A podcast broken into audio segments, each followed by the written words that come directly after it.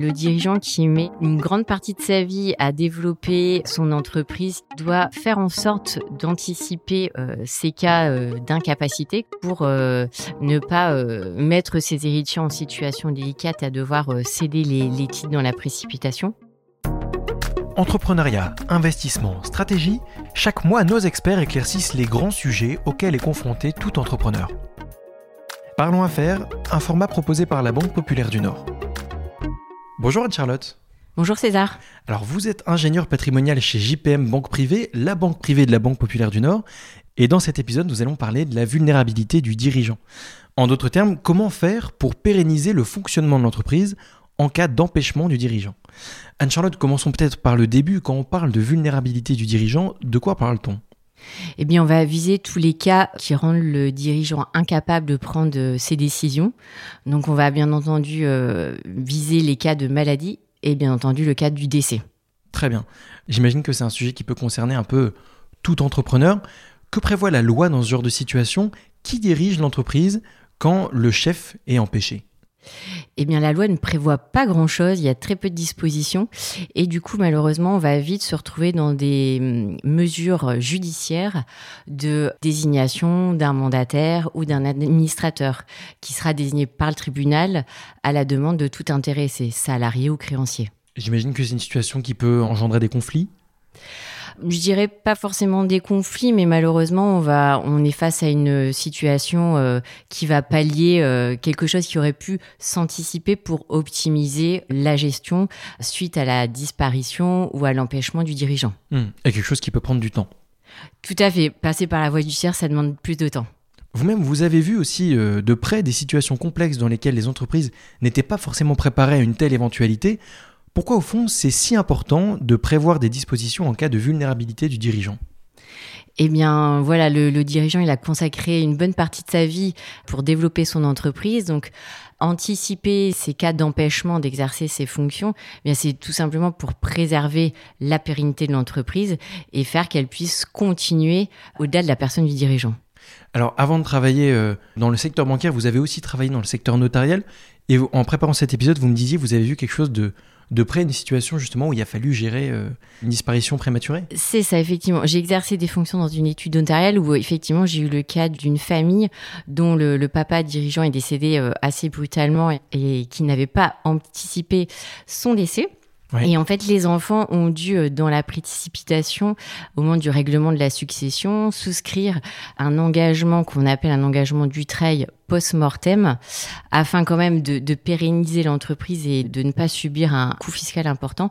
Mais voilà, ils ont été un peu contraints et forcés, du coup, de, souscrire cet engagement. Mmh. Et peut-être qu'en anticipant les choses, on aurait pu euh, leur donner plus de marge de manœuvre si je comprends bien, le, point important au fond dans tout ça, c'est la question de savoir à qui doivent revenir les parts de l'entreprise qui était détenue par le dirigeant, pour éviter d'avoir les enfants du dirigeant qui se retrouveraient euh, voilà, à devoir remplacer au pied levé euh, le parent ou alors euh, avec toutes les problématiques de, capacité et de légitimité que ça entraîne. Tout à fait, c'est vrai que dans la famille du dirigeant, il n'y a pas forcément parmi le conjoint ou les héritiers la connaissance, les compétences pour exercer les fonctions de direction. Hmm. On comprend bien qu'il vaut mieux prévenir que guérir. Alors maintenant, comment on s'y prend?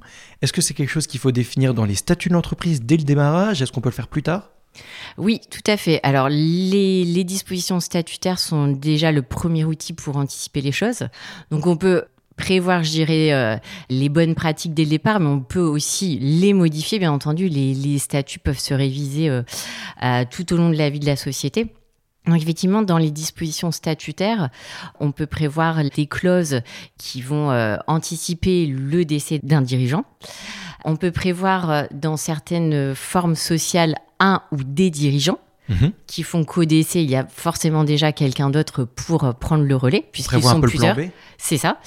Et après, on peut, si ce n'est pas la volonté du dirigeant d'avoir de son vivant une, un bras droit, on peut avoir un gérant supplétif. Donc on prévoit qu'à son décès, ça sera telle personne qui prendra le relais. Quelle est la différence entre le dirigeant supplétif et l'option que vous avez évoquée juste avant? Alors la co-direction, c'est dès le départ, on a deux dirigeants. Dans une SAS, ça va être un président et un directeur général. Donc ça, c'est le phénomène d'avoir deux dirigeants. Mmh.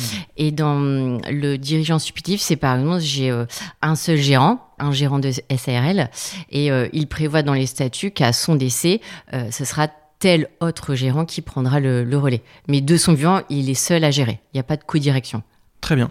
Alors, on a sûrement parmi les gens qui nous écoutent des entrepreneurs qui peuvent se poser cette question-là. Au fond, c'est quoi les grandes questions à se poser?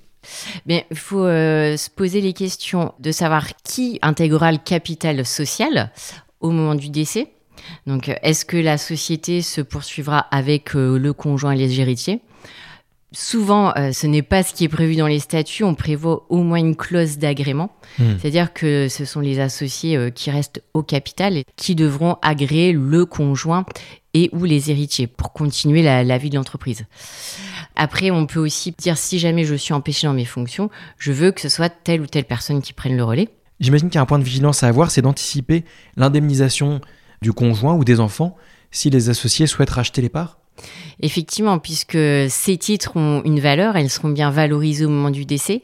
Et il existe des solutions, notamment des contrats assurance homme-clé, qui permettent de verser un capital aux associés euh, survivants qui souhaitent racheter les parts du défunt. Tout à fait.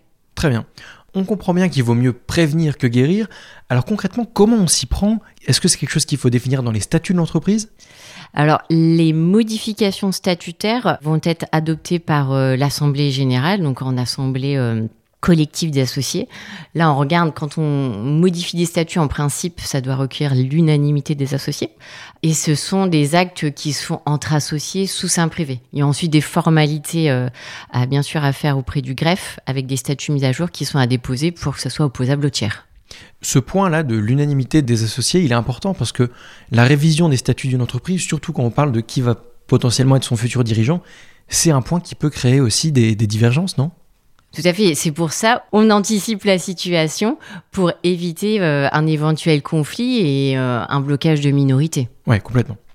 Alors, à côté des dispositions qui peuvent être prises dans les statuts, il existe euh, des mandats qui ont été euh, institués par le législateur il y a ça déjà quand même une bonne paire d'années.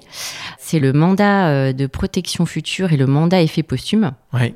Donc dans le premier cas, le mandat de protection future, ben, le dirigeant organise à l'avance sa propre euh, protection en fixant par voie contractuelle un ou plusieurs mandataires qui seront appelés à gérer son patrimoine professionnel pendant une période d'incapacité temporaire qui sera constatée médicalement. C'est une voie euh, contractuelle qui permet d'éviter de passer par la voie judiciaire, hein, de curatelle ou, de tutelle. Le second mandat, qui est euh, le mandat effet posthume, alors il est proche de, ce qu'on vient de se dire, sauf que lui, il s'inscrit dans le cas bien précis de la disparition euh, prématurée du dirigeant. Mhm. C'est particulièrement approprié en présence d'enfants mineurs. Et là, on comprend bien que des hum, personnes qui n'ont pas la capacité juridique ne pourront pas euh, statuer au sein des assemblées. Quand on parle de mandat, le mandat, il est signé par qui? Est-ce qu'il est signé par toutes les personnes du conseil d'administration Est-ce que c'est seulement le dirigeant? C'est le dirigeant. Hein. C'est un acte euh, pris par le dirigeant et euh, ses co-associés ou les autres mandataires ne sont pas forcément, euh, je dirais, au courant de, sa mise en place. D'accord, donc ça, ça peut éviter d'avoir à réunir tout le monde pour Exactement. aller plus vite. Exactement. Alors, Anne-Charlotte, on arrive déjà à la fin de cet épisode. Qu'est-ce qu'on devrait retenir de notre discussion? Alors, je pense qu'effectivement, le, dirigeant qui met une grande partie de sa vie à développer son entreprise qui est son bébé, hein, doit faire en sorte d'anticiper ces cas euh, d'incapacité, voire de prévoir ce qui se passera en cas de décès pour pérenniser l'entreprise et pour euh, ne pas euh, mettre ses héritiers en situation délicate à devoir céder les, les titres dans la précipitation. Donc si on a quelque chose à retenir, c'est bien anticiper. Entourez-vous aussi des bonnes personnes. J'imagine que le conseiller en gestion de patrimoine peut être d'un bon soutien là-dessus, c'est ça? Oui, tout à fait. On est aussi en première ligne auprès euh, des conseils de, nos clients dirigeants hein, pour l'alerter sur ces points. Et bien entendu, que ce soit avocat ou notaire, seront des précieux conseils pour notre dirigeant, notamment avec certaines solutions qui forcément devront passer par acte notarié. Merci Anne-Charlotte. Merci César. Merci d'avoir écouté cet épisode.